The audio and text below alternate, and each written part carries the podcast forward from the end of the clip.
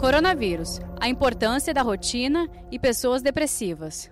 Stephanie, tomo antidepressivos. Tem alguma restrição quanto a isso, doutor Daniel? Sou o grupo de risco? Não, o que a gente tem orientado agora é se toma antidepressivo, não para de tomar antidepressivo, não pare seu tratamento, porque é um momento diferente, um momento estressante. É, a gente pode eh, agravar se a gente parar, enfim, e, e interromper a medicação por conta própria. Pessoas com transtorno de ansiedade, depressão, síndrome do pânico são do grupo de risco? Já fizemos alguma pergunta parecida a essa, mas é bom repetir. É, não, não são do grupo de risco para complicação do coronavírus, são do grupo de risco para complicação deste confinamento. Então, mantenha o remédio, mantenha o tratamento. Quais são as maneiras de se levar melhor esse confinamento, esse isolamento?